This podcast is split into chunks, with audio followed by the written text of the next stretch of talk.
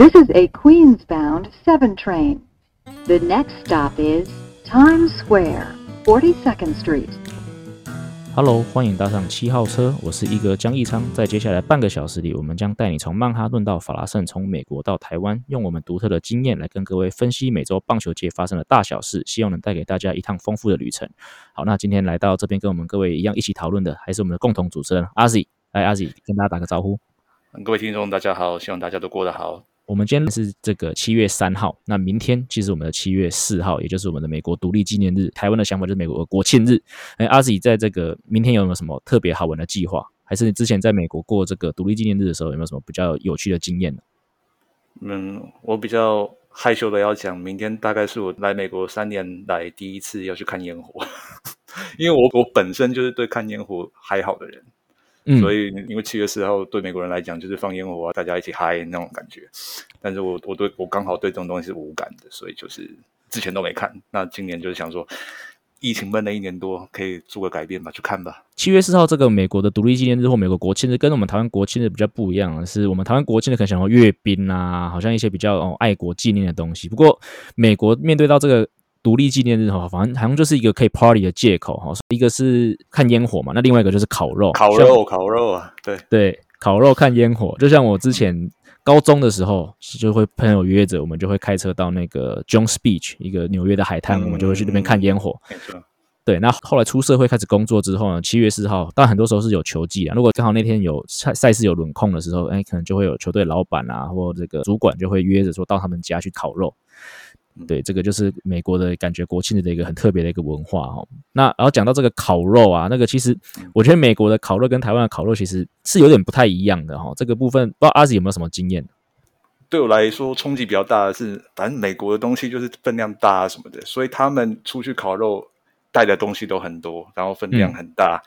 然后他们的。在某些就是公园呐，或者像你刚刚讲 Jones Beach 那些地方，它就有好多烤肉架那样子。然后如果是像夏季，对夏季来讲，整个夏季好几个月，对美国人来讲就是整都是烤肉季。所以天气好，周末的时候，你你到那些就是热门的景点的话，你看到一眼望去，全部都是不不同的家一直在那边烤，然后带的东西都超多。然后有些他们做 birthday party 那种，都拉到户外，然后烤肉超欢乐的。但是如果你说，台湾的烤肉可能就是集中在像中秋节什么的，然后是比较小规模，大家都拿那个小的那种烤架，在家里附近或者找公园去烤啊那一种，就是感觉是很小巧那一种，地方不大什么。可是美国就是地方大，分量大，所以大家带的东西也很多，像他们烧炭啊那些什么的给西啊一堆，所以你如果真的要享享受那种好的烤肉的话，真的你可能要添购的设备就很多，像他们可能会买那些。储存饮料那个冷饮的那些冰箱啊什么的，真的，然后他们投一起下去，投一投资下去，就代表说他们会常常做这件事情，这是会上瘾的。对，对啊。那我自己的经验是，呃，后来出社会之后，刚刚讲到，就是都通常都是到主管家去烤肉。那美国男人哈，好像每个只要有经济比较许可一点，都会在后院添购一台这种吃瓦斯的那种烤肉炉。对。然后烤就是像像阿吉刚才讲的，这种大块肉啊，包括什么乐排啊，然后牛排啊，汉堡肉啊，大概热狗不出这四样啦，我的感觉是这样子。对，然后就是大块肉，跟台湾我很准备很多小东西，小东西这样，还什么烤贡丸那个比较不一样，就是台湾都是小东西，要准备很多样，那美国就是大块肉，但是就是品相相对单纯一点点，这是我对台湾跟美国烤肉的一个比较有趣的一个差异。好，接下来一样是我们纽约大都会专题的时间。那今天这个专题呢，一样请来了我们的固定的这个特别来宾，纽约大都会队的亚洲市长负责人 Wayne。哎，Wayne 你好。哎，一哥好，二十一好，各位听众大家好，我是 Wayne，我又来了。Wayne，上个礼拜录完节目时候，听说你发生一件事，然后让你变得更帅，真的有这么一回事吗？哈 哈对啊，我觉得自己做了一件非常棒的事情，所以呢，呃，在这边跟大大家分享一下。大家都知道说，台湾目前疫情的部分啊，那也接受了美国的呃莫德纳的疫苗捐赠，还有就是日本的 A Z 疫苗嘛。那其实大家对这两个国家，还有当然还有立陶宛啦，那大家对这些国家慷慨的捐赠疫苗给台湾，都非常的感谢嘛。那对我们。在海外的呃侨胞来说好了啦，对啊，我们如果能够做一些小小的事情，其实自己除了自己会很满足之外，也可以做一些小小的国民外交啦。所以，呃，那一次发生的事只是其中一件啦。上个礼拜基本上其实也干了不少类似的事情啦。啊，对啊，但最主要就是上一次我在巡场的时候啊，呃，刚好到了 Team Store，自己也想看一下今年有什么新的一些商品吧，因为其实。今年大部分时间都还没有，呃，真的好好在球场稍微看过一下，所以我当天是呃挑了一个比较呃人潮没有那么那么多的时候呢去巡场了一下。那刚好呢，呃，看到了一家非常可爱的日本球迷哦，年轻的爸爸妈妈带着两个很可爱的小孩，那小孩很兴奋，爸爸妈妈小孩都穿着大都会的衣服，我觉得诶蛮难得的，因为其实之前的话，台湾球迷也算比较少，但是。呃，看到的时候也是蛮亲切的。韩国球迷其实就比较常看到一点哦。那日本球迷其实非常少，因为其实纽约地区的日本球迷大部分、绝大部分都是洋基的球迷。老实说，哦，那因为可能过去一些历史啊，还有球员的关系这样子，所以你在大多数球场看到日本球迷，基本上我第一个感觉就是很兴奋。然后呢，诶，看一下他们觉得，诶，这家人蛮可爱的。然后呢？呃，爸爸妈妈很开心来看球，然后呢，小孩很兴奋、很疯狂的一直在拿着他们想要买的商品。爸爸妈妈虽然看起来很无奈，但是还是就是很开心啦。对，当他们到门口要到柜台结账的时候呢，我觉得说，哎，想了一下，觉得也不如做国民外交好了，所以我就到柜台告诉呃我们在柜台的工读生、实实习生，跟他们讲说，给请给他们就是最好的员工折扣。好，那当下其实我看到他们的数字其实原本还蛮高的，然后呢，跟那个工读生讲完之后呢，我看那数字大概减少了一半吧，然后呢，看那个妈妈突然就很惊讶，不知道发生什么事情，然后爸爸也是有点不知所措，那我就走过去跟他们说，呃，我是台湾人，我是这里大都会的员工，那谢谢你们日本啊捐赠疫苗给台湾这样子，说完我基本上就。就离开了，那我就听到他们在后面就是哇，很开心的那个声音啦。哦，那我就很潇洒、很帅的就离开了。有人自己讲自己帅，是啊，是啊，当然心里就觉得很暖啦。嗯，真的是暖男一枚哦。谢谢，谢谢，尽量尽量。那那以后我可以装日本人，然后也可以拿百分之五十的折扣。可惜你的脸我已经认得了。哎呦，对，不过。问真的这个举动真是很暖哦，真是很好的一个国民外交哦，尤尤其是在现在在这个在有难的时候，真的谁是我们的朋友哈，真的大家都很清楚。那问有这个机会能够帮这个台湾做出这样子的一个外交，其实真的是我觉得是一件很棒的事情啊，真的是很帅的一件事情。谢谢谢谢，可惜啦，美国人我就没办法谢了，因为全全场基本上全场都是美国人。那我可能明天公司拿到那个那个单子，说，哎，为什么为你帮一百人结账呢？奇怪哦，我可能明天我的工作就不保了。这样，这个折扣是你要负担吗？还只是单纯是有个 promotion code？呃，是有一个 promotion code，但是我们是要挂名的。OK，哪一个员工去 offer 这 discount，算是对那个 discount 要负责就对了。对对对对对对对。那你们是有一个员工有一个折扣的额度之类的吗？还是？呃，呃，其实是有的。那其实我们额度不太会用完啦，老实说。那呃，但是我们通常就是做一些客户的一些服务啊，或什么的。哦，那刚好机会难得吧？对啊，那就觉得说能够做出这样的贡献嘛，自己很开心啊。那当然球迷也很开心啦。那也希望因为这样子，他们就更呃支持大都会，然后也也支持台湾呐。对啊。对啊，的确啦。其实我觉得职业棒球这个商业活动，有很多时候满足小孩子的一一些愿望，所以是很重要的一件事情。是的，尤其呃，如果大家有在观察或者 follow 这支球队的话，就会发现，就是大都会其实是蛮重视孩子啊这个家庭的这个市场的哦。那跟纽约的另外一支球队其实呃 target 不太一样啊，target 不太一样。我们的对未来的期许也是觉得说要营造一个比较欢乐的一个气息啦，哦。了解了解，那我们讲完温什么帅之后呢，我们就来稍微讨论一下，嗯，这个大都会上个礼拜的一些战况啊。所以跟问比起来，大都会上个礼拜的战况就相对没有那么帅了哈。这个包括上个周末跟费城的系列赛是打成两胜两败，然后在一场的补赛中也是输给了国民队，被那个 s h r u b b e r 干了两发哈，这个等一下我们的自己单元会讲。那再来就是对勇士队的这个系列赛也是一样，在一胜一败之后的第三战，也是因为再见安打而落败。好，所以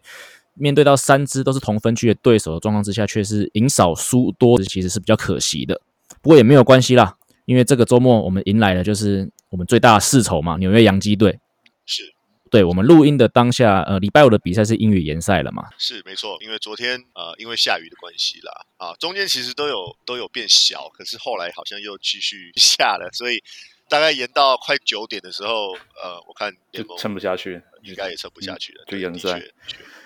他宣布延赛之前，就是全场观众不知道为何就开始欢呼。好像是看到几位大都会球员就是跑跑到外野去传接球之类的，然后大家就以为有机会打。就过了几分钟之后，洋基球员就宣布啊，延赛，就大家好虚啊，然后那个叹息声不断，天公不作美。是啊，是啊，这就让我想到，如果今天是在大都会球场办这个呃地铁大战的话，其实球迷的反应可能会更不一样一点啦。因为其实讲实在话啦，啊，地铁大战这个东西蛮有趣的，就是说在。洋基球场的话，他们洋基球迷比较不把这个当成一件大事，你知道吗？相较于洋基队红袜这样世仇的组合，老实说，那样的比赛对他们来讲才比较是一个比较大的一件呃事情。这样子，那地铁大战对他们来讲，好像有点在应付的那种感觉。对我来说啦，哦，但是地铁大战呃，在花旗球场的时候，完全是不一样的气氛，就跟其实如果。杨基到就是分威 Park 去去打那个气氛，跟在杨基场完全是不太一样的哦。就是对方的球迷，不管是红袜球迷或是大都会球迷，都是好像拼了命在喊啊，拼了命想要把杨基就是干掉那个样子的感觉啦。所以基本上像今年我们对上杨基的比赛，九月份的比赛，礼拜五、礼拜六、礼拜天。礼拜六的比赛基本上已经是个卖光的状况，已经呃，其实好几个月前就已经卖光了。星期五也是，哦，星期五已经将近卖光了。礼拜天，而且是礼拜天晚上的比赛，呃，目前的票房也是蛮不错的。对，所以两边的状况不太一样啦。在洋基球场，我听说昨天的票并没有卖的太多，就是可能一个正常的一个比赛的状态而已。哦，就是这样一个差别，跟大家分享一下。了解了解，不过呃，杨基跟大都会的这个差别，我们下礼拜会再做一个更仔细的分享。那当然，在播出的时候呢，这个地铁大战的第一系列会先打完了哈。我们下礼拜也会稍微讨论一下这个周末的战况，然后我们就讨论一下杨基队跟大都会队这两队在经营上面或者在球迷上面到底有什么样本质上的一些差异。好，这个我们之后都会有个更多的分享。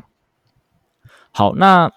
接下来下一个。大都会的话题，我们要讨论的就是大都会开始把这以前的这个黑色的球衣再穿出来。好，本来好像就是礼拜五要穿嘛，那下雨的关系，所以没有如愿的，没有如期的穿出来。讲到这个黑色球衣哈，其实以我自己当年在这个还在纽约求学的时候，我买的第一个大都会的商品，其实就是一件，我记得那时候就是一个卖 Piazza 的一件这个 T 恤。好，那时候因为高中生嘛，还留在就是妈妈十块的那个阶段，还没有办法说就是。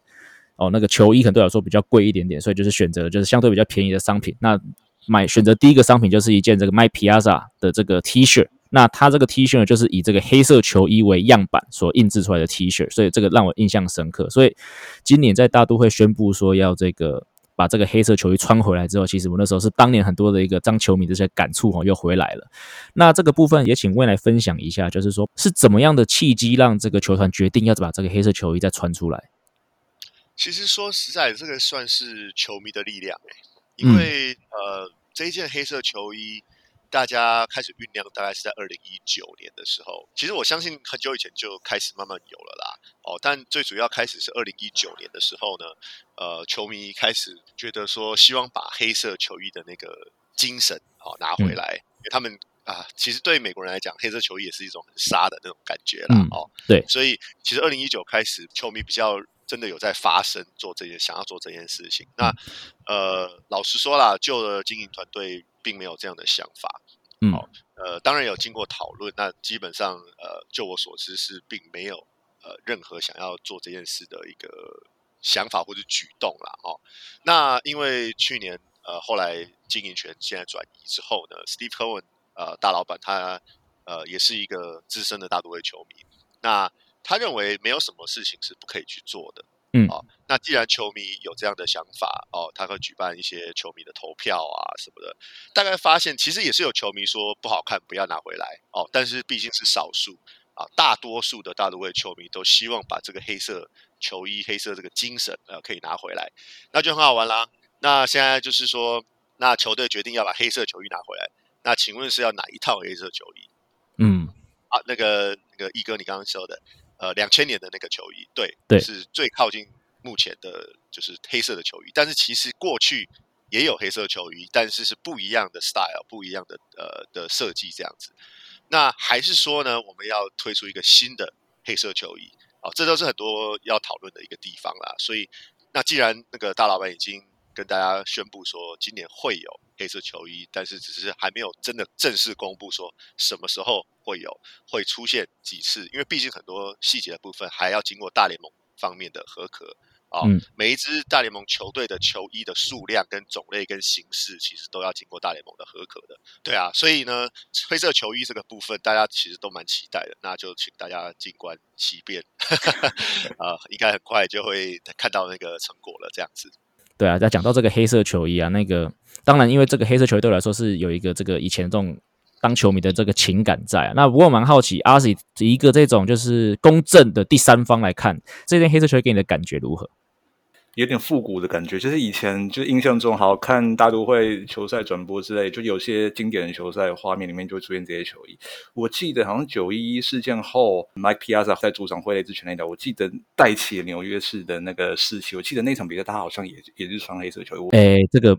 这个可能要吐一下槽，这个有点像曼德拉效应。很有趣的是，我也有一模一样的印象。结果不是吧？那时候我们决定要做黑色球衣的时候，我就回去 YouTube 找了一下当时的影片，然后就那样比他们在 Shea Stadium 穿的是正常的白色球衣的样子。哦天哪！对，但是你现在讲这个，我觉得是觉得很有趣，真的就是个曼德拉效应，就是因为我有一模一样的印象，就是一讲到黑色球，我的第一个想法就是 Mike Piazza 在九一一之后打那支全垒打，嗯，对所以我有点很惊讶哦。好，那我们今天跟问的这个时间也差不多，最后哈，我们请问稍微分享一下，因为呃，在今天录音之前，我有一些朋友已经传给我，就是有关今年台湾日的一些购票的方式，所以我想问最后的这点时间，我请问稍微自己再跟大家就是说明一下或宣传一下今年这个大都会的这个台湾日的一些购票的措施。好啊，谢谢谢谢。哦，工商服务一下的，呃，没有啦，谢谢大家。因为过去台湾日办了十五年的时间哦，那去年原本要办第十六届嘛，那因为疫情的关系，整个就是原本是 delay，后来变 cancel 了。哦。那今年的话，就是要呃，希望可以顺利的如期举办我们第十六届的大都会啊、台湾日啊、其实我觉得台湾的球迷应该多少都有听过这个活动啦。哦，那我们的宗旨其实就是真的要把台湾的文化啊、体育啊，哦，尤其棒球啊，啊，还有观光的部分呢，介绍给美国的球迷啊，不只是现场的可能三四万球迷之外，我们也希望可以透过电视机前面的观众啊，能够放送到全美国甚至全世界这样子。那我们的官方网站啊，终于在七月一号的时候上线了啊，美国时间七月一号，呃，可以大家请大家告诉大家，然后到就是我们的官方网站 mets.com，然后就是斜线台湾。哦，就可以去做那个官方的购票。记得哦，一定要经过我们的官方的连接，不是到 mass.com 或是说到一些什么 StopUp 一些呃二手市场的地方买票。哦，你如果去这些其他地方买票的话，你是收不到啊我们的纪念球衣的。我们今年有做一件非常非常特别的呃纪念球衣，大都会的条纹一啊，然后背后是写台湾，然后一号背号一号啊，这个是个非常难得的一个纪念商品啦。哦，那只要你买票，就送给你一件啊，不管你是买二十块、三十块、四十块还是五十块的啊，当然越多啊，我们就可以最好的呃座位。然后呢，顺带跟大家提一下啊，每一张票你买了，除了附送球衣之外呢，啊，都还会有部分的一个金额，我们会之后会捐款啊，回台湾做一个公益的部分。所以也希望呢，如果大家即使不在纽约啊，你有一些亲朋好友啊在纽约的话呢，也欢迎啊大家告诉大家啊，可以到球场来跟大家一起欢度一年一度的台湾日啊，然后也可以支持一下这个活动，谢谢。嗯真的是个很好的活动哈。其实这个球衣也可以预期是非常热门哈。我已经有在台湾的朋友已经私讯拜托我哈，就是说他愿意买票，然后请请我帮他找一个纽约的朋友进场帮他领这件球衣哈。所以这个球衣我认为真的会非常抢手。那也请各位如果想要这件球衣的话，动作快。那刚才 Wayne 讲到这个连接呢，我也会把它复制在我们今天这集节目下面的这个资讯栏，所以。听众朋友，如果听完之后就直接到下面资讯栏，就可以从那个链接购票，那就可以拿到这件球衣了。好，那今天我们大都会时间就是到这边，那我们一样，我们谢谢我们的 Wayne，来谢谢，哎，谢谢，拜拜，谢谢 Wayne，拜拜。接下来我们来谈谈跟棒球有关的话题吧。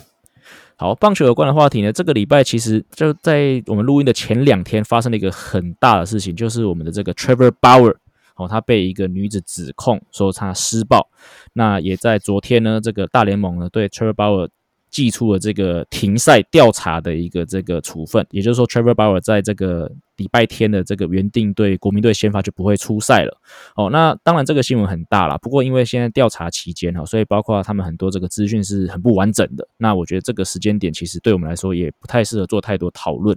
不过。这个新闻其实真的考虑到是 Trevor Bauer，又考虑到其实这种家暴的东西，其实在这几年在运动员间其实真的是可以是很严重的一个指控啊。所以说这个事情我们会持续去关注，只是说现在这个时间点我们先暂时不做任何讨论。那我们今天要讨论的一个美国的棒球的话题呢，大联盟在前几天就公告了这个六月份联盟最佳球员，分别是呃大家很熟悉美国联盟的大谷翔平，那国家联盟啊就是 Kyle Schwarber。哦，两名优秀的选手，那他们两个的打击成就非常的出色哈。那我们这边先请这个阿 Z 来谈谈他对这个大谷的一些看法跟想法。刚好是大谷，呃，就是过去一个礼拜来纽约，就是有到现场看他打，给我的感觉好像就是时间仿仿佛倒转到 Perry 棒子那个时候，好像天天用全雷达写日记的那个时候的那种感觉。就是他上场，虽然是他客场出赛，然后是纽约，纽约球迷又特别尖酸刻薄啊，怎样的，绝对不会给打得好的球员，尤其是客队的球员，不绝对不会给那些球员好脸色看。不过，真的大国一站上打击区什么，大家感觉就是放下手边的事情，专注看这位球员表现，因为他近况实在太好了。呃，他来纽约之前的话，好像已经是十战还十一战里面打了八轰还九轰，结果他到纽约的四连战的第一战。他终于打了在洋基球场第一次安打，那第一支安打就是全垒打，然后结果他前两站就打了三支全垒打，真的感觉就是他上场你就会期待，而且是有实力在那一种，你不得不佩服他。嗯，因为是打出去之后清脆响亮那个声音，就是大概给我的感觉好像是全场啊，怎么又打了那种感觉，真的就是一打然后出去，就算是。高飞球、深远那种高球打出去，然后大家就觉得会不会出去，又会不会出去那种感觉。尤其又在洋基球，你能在那个球场让那边的球迷有如此这样的反应，我觉得真的不是一件简单的事情。然后那天刚好也是，好像是第二站又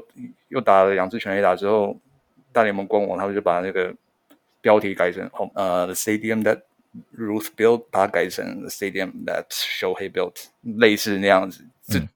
对一个。来自东方世界，来自日本的球迷来讲，我觉得那是一个莫大的荣耀，真的，真的。即使即使你不知道说他这样子的表现，这样的热度能维持多久，但是真的，在美国社会就是一个 fifteen minutes of fame 那种。你你能在一段时间能够获取各界如此大的那种关注力，我觉得都都是一件很了不起的成就。嗯，那我们就拭目以待，看他接下来的表现能不能维持这样的热度。嗯。对，然后包括像大谷，除了以这个打者身份出赛表现非常优异之外，他担任投手其实也是表现也不错。当然他在洋基球场那场比赛表现的是差强人意嘛。不过那场比赛，我那时候听美国的这个媒体有讲到说，因为上礼拜的节目有讲到说，其实纽约最近才完全解封嘛。那大谷翔平先发出赛这场比赛是洋基近两年来第一次就是超越三万观赛人数的一场比赛。就就是发生在大谷翔平以投手先发出赛的这场比赛，所以说你说纽约人尖酸刻薄，不过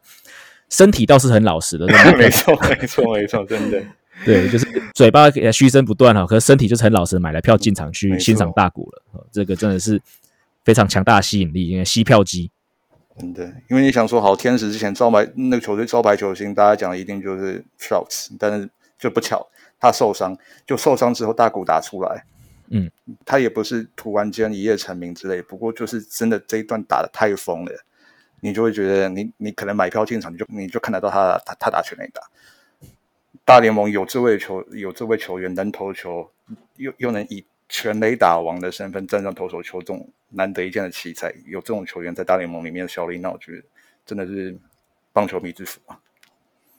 这没错哈。那不过讲到这个大谷先发出赛那场比赛，我们在讨论节目的时候有讲到说那场比赛有一个比较有趣的经验是要跟大家分享一下。OK，反正知道结果人都知道，他投不到一局就丢了七分下场。然后基本上就是他投完前前两个打者就知道他有点不对劲，就有点好球带找不到之类的。然后他前三名打者全部都保送上来，然后之后被敲了两支短传打掉了两分之后又是不顺什么，他在他手上掉了四分之后被换下去。我第一个感觉可能是说他是不是有手背或者肩膀又出了什么毛病，因为他换下去之后也没有再换手背位置，所以他那一场比赛就是也只有一局上打了一个打席之后就没有之后打席机会，所以他原本那场是有机会去翻新他队史六月打最多全垒打的记录，因为那他是他在赛前是十三支全垒打，就是队史跟 Tim Salmon 跟 p u h o s 是打平的，所以他那场比赛如果再轰一支的话，他就可以独享。队史六月最多全垒打的记录，不过很遗憾，他就没有才第一道记录。大家知道结果，他就知道那场比赛他其实掉了七分，第一局还没结束就退场，但他最后没有拿到败投，这打到最后真的很夸张。而且那场比赛就是打很久，中间两度英语暂停，英语暂停总共时间大概是一个半小时。采访过棒球赛的记者都知道，就是他如果球赛就是想要硬打下去的话，那就你就只要一直待在那球场里面，特别是说。过了五局之后，原本大家都想说啊，干脆裁定结束就算了，没有，他还是继续打下去。所以打到最后，尤其是九局，他想说哦，杨基都派厦门上来了，应该可以让他洗洗睡什么的啊，没有，天使又继续打，就那个 Jerry Walsh 打中外野的全垒打之后，我就想，我看到前面有。一个日籍记者，然后他对着旁边的同事，他就那样尴尬的笑了一下。我我大概知道他笑的那感觉是什么，就是想棒球之神不想让我们回家的意思。因为他打那支拳打针已经过了午夜，应该已经将近就十二点多了，在美东时间。嗯，所以依照就是棒棒球赛，尤其大联盟那样就是作业模式，他比赛结束，等到赛后访问全部结束，你发发稿完结束，大概是已经是比赛结束的一个半小时以后的事情。所以以那样的时间，记者如果要回家的话，大概是两点两点半才能出球场。对，结果那天真的是我回到家已经是半夜三点的事情，对，非常难忘。对，这个你讲到这个 Jerry Walsh 打出去那一刻，这个 Press Box 里面的这个的一个气氛，就让我想到我去年在播中华职棒的时候，很多时候因为去年因为弹力球嘛，所以这个联盟的进攻的数据都非常好，所以导致非常多打击战啊，所以也常有这种打不完的比赛哈。所以你刚才讲那个 Press Box 那种心情哈，感觉是我是蛮能体会的啊。那那不过我蛮好奇，就是说以你那天在比赛当场工作的那个。的观察就是那支拳打打出去之后，洋基球场的气氛是变图书馆了，还是他们是开始嘘查普曼？嘘到爆啊，嘘到爆！啊这结果他被打成是全垒打之前，他感觉控球就有点不稳不稳。他填满垒包的那个打席好像是保送之类的，就是他那没有解决掉那个打者，大家知道说哦可能不妙，因为 Jerry Walsh 在那之前先打一支全垒打，所以嗯，Jerry Walsh 他走上打击区，感觉就是一个很有威胁性的。所以他在打那支全垒打，我我个人来讲，我我不会太意外，只是说这支全垒打就是让大家可能要再多待一点时间，因为假使是呃平手的的话，他进入延长赛，还这时候我们就要感谢一下大联盟，今年还是维持去年疫情期间那样子，就是延长赛至少说先帮一个保子在二垒，不会让他打打，不会让大家一直打下去，那打打打到每天每夜继续打下去那样子，所以真的你永远不知道。棒球赛会发生什么事情？其实九局下半，大家都觉得没有机会什么的，但是有的时候就会让你 下巴整个掉下来。对，真的是很特别的一个经验哈。相信如果是以球迷身份在场的话，应该是很兴奋。如果如果是天使队的球迷，不过以媒体工作者或像我是转播工作人员，遇到这种比赛，有时候真的其实会蛮无奈的。因为有的时候就是我们的稿子都已经写，大半都已经写好了。因为大大家都觉得说比赛结果大概就是这样子，对，但是就会给你来一个大逆转，所以你有的时候看到说比赛结束的时候，像大联盟官网的稿子就是很短那一种，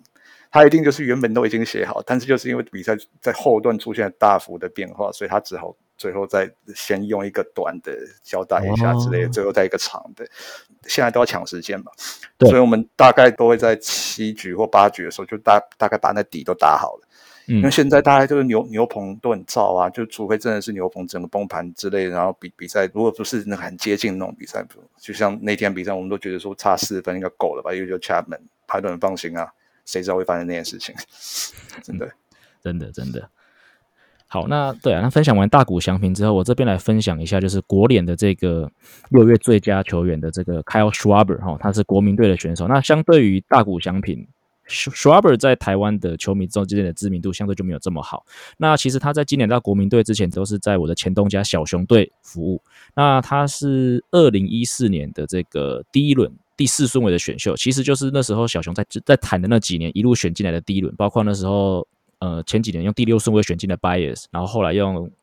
用这个第二顺位选进了这个 Chris Bryant，然后再再隔一年就是用这个。用这个第六顺位选进的 Kyle Schwarber，那他是一个大学打者，所以说他其实在大学时就已经是一个以以这个长打能力见长的选手。在选进小熊队之后，他在很短的时间内就登上了大联盟哈。那二零一五年其实就缴出非常好的长打成绩。那二零一六年其实小熊队我们都知道破解了这个他们的这个魔咒，拿下世界大赛冠军嘛。这点就是对阿 Z 比较不好意思啊，因为击败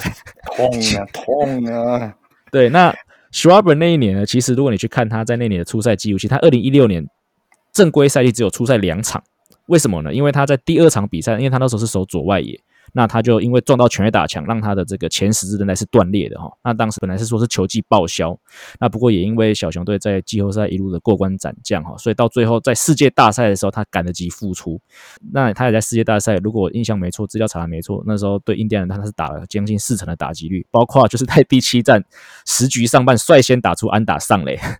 这这那名打者就是 Kyle Schwarber。那其实 Kyle Schwarber 在小熊那几年哈，他的这个 OPS Plus 都是一直在。一维持在一百以上，就是表示说他一直都是一个优于联盟平均的打者。唯一的例外是去年的缩水球季，他的成绩是相对的比较不理想的。不过因为也只打六十场啊，很多时候你们要打一百六十二场，其实根本那个选手的短期状况有时候稍微状况不好，他可能比赛太少，很难把他的数据拉回来哈。那也在去年球季结束之后呢？这个，因为小熊队其实，如果各位了解的话，他去年结束之后，他们是试着想要做一些重建的一些动作，包括他们把这个台湾比较熟悉的达比修也交易到这个教师队去。那 Schwaber 呢，也是一样，就是被所谓的 non-tender，就是不续约。那今年是以一年短约的这个合约加入到国民队。那其实一直在今年球季前半段呢，其实他的表现也没有到特别的好。可是到六月中呢？哦，他这个第一个看可能在这个打击技术上面做了一些修正，但第二个就是他把它摆在第一棒。那当然以 Schwarber 来说，其实他的脚程并不是特别快，他并不是一个很传统的第一棒打者。他那时候其实刚没有讲到一个，他在选秀的时候他是以捕手身份入选。那当然小熊队选他其实要的是他的球棒啦，并不是他的捕手功力，所以选了他之后，很快就把他转移到左外野，就是可以很快的可以用到他的的这个手上的球棒。那但是国民队把他放到第一棒，就是一个相对核弹头的作用，就是。把一个很有 power 的打放在第一棒，哎，这个这个动作呢收到奇效，所以他在六月呢，他总共打了十六支全垒打，那都是在后面的十八场打出来的。那这个十八战十，这个十八战十六轰呢，也追平了二零零一年 Barry Bonds 还有一九九八年 Sammy Sosa 的记录哦，这个也是非常夸张。那也因为 Schwarber 这一阵子狂轰哦。那包括我们刚才在大都会单元讲到说，这个上礼拜在这个有一场国民队跟大都会的补赛里面，那场比赛他也是双响炮哦，也是把大都会轰得焦头烂额哦。那也因为这样子，现在国民队的战绩是急起直追，现在距离我们的这个大都会队就只剩下两场胜差哦，所以真的是 Schwaber 的这个六月最佳球员的这个表现，真的是。对于国民队在六月这个战绩提升，哈，真的是一个很大的帮助。但很不幸的就是他的这样子的表现，也让这个大都会队现在在国联东区面临到一个很大的危机啊！哦，这个是我对 Schwaber 的一些简单的分享。好，那接下来我们继续把焦点留在美国哈。不过我们将要聊的是一个台湾选手，就是我们之前还留在大联盟的张玉成，在前天被这个印第安人队下放到三 A 哦。这个印第安人队下放张玉成之后，把这个 f r a m o Reyes 吧，对 f r a m o Reyes 把他拉上啊，因为他之前受伤，对对对。对，传出位置就把张玉成下放。不过其实反正今年印第安人也就是状况，其实也也也跟大都会有点像，就是伤兵不断，尤其是他的先发轮值。先发轮值到现在五个先发已经是跟开季是完全不同的阵容，所以先发轮值现在残破之外，他的伤兵问题也是很多，打击状况也很像。但打击状况近近来有好一些啊，就是他六月他其实得得点圈的那个把握机会都还不错，就至少跟开季比起来就是有好很多。不过比较可惜的就是张玉成，即使就是呃教练团都有一直给他机会，包括就是连之前 Jake Bowers 跟他竞争开季跟他竞争都已经被 DFA，然后换了他小小联盟时代的室友 Bradley 上来，就是即使这样子，然后他撑到。呃，将近球季一半，但是还是没办法。为了把棒子更大，现在球队最需要中中心棒次能把德点圈上面跑者打回来的人，把他放回来，所以只好牺牲他。而且印第安人他六月中的时候把另外一个他们一七年选进来的呃 Ernest Clement 拉上来，他打的也不差，而且他的守备位置也很多元，能三三垒能守，外野能也能守。嗯，就是张玉成多了一个竞争对手，然后在 Clement 打的也不差的情况下，那张玉成就是被下放。不过我觉得换个角度来看，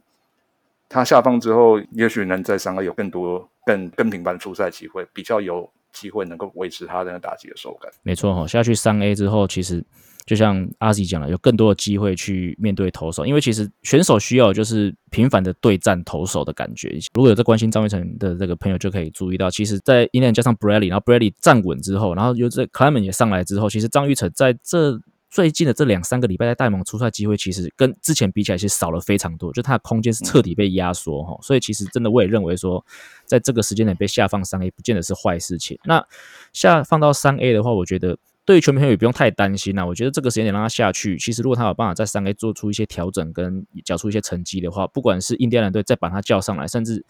给其他球队看到，其实都还是有一定的机会。那我觉得最重要、最重要的是他可能需要加强的是他对于变化球，也是他对于滑球的应对能力哈。前几天还在跟这个 Hito Lam 的 Jackie 在聊天哈，那他跟我讲一件事情，那我后来去了这个 Baseball Savant 这个网站去查了一下哈，就是张雨晨今年。对到滑球的十八个打席里面，是一支安打都没有敲出来，还有十二个三振哦，这个其实数据是非常的极端的哈。那我认为，如果张玉成想要有得到更多的空间或得到更多的机会的话，对于这种变化球，尤其是滑球的应对能力，势必是他在小联盟应该会比较有多机会上场的时间的话，他必须要去修正的一个问题。好，以上就是本集的内容。如果你喜欢我们的节目的话，记得按下订阅。如果你是使用 Apple Podcast 的朋友，也请你帮我们五星推爆。那我们今天的节目就到这里，We are out of here. See you next time. Take care. Bye bye.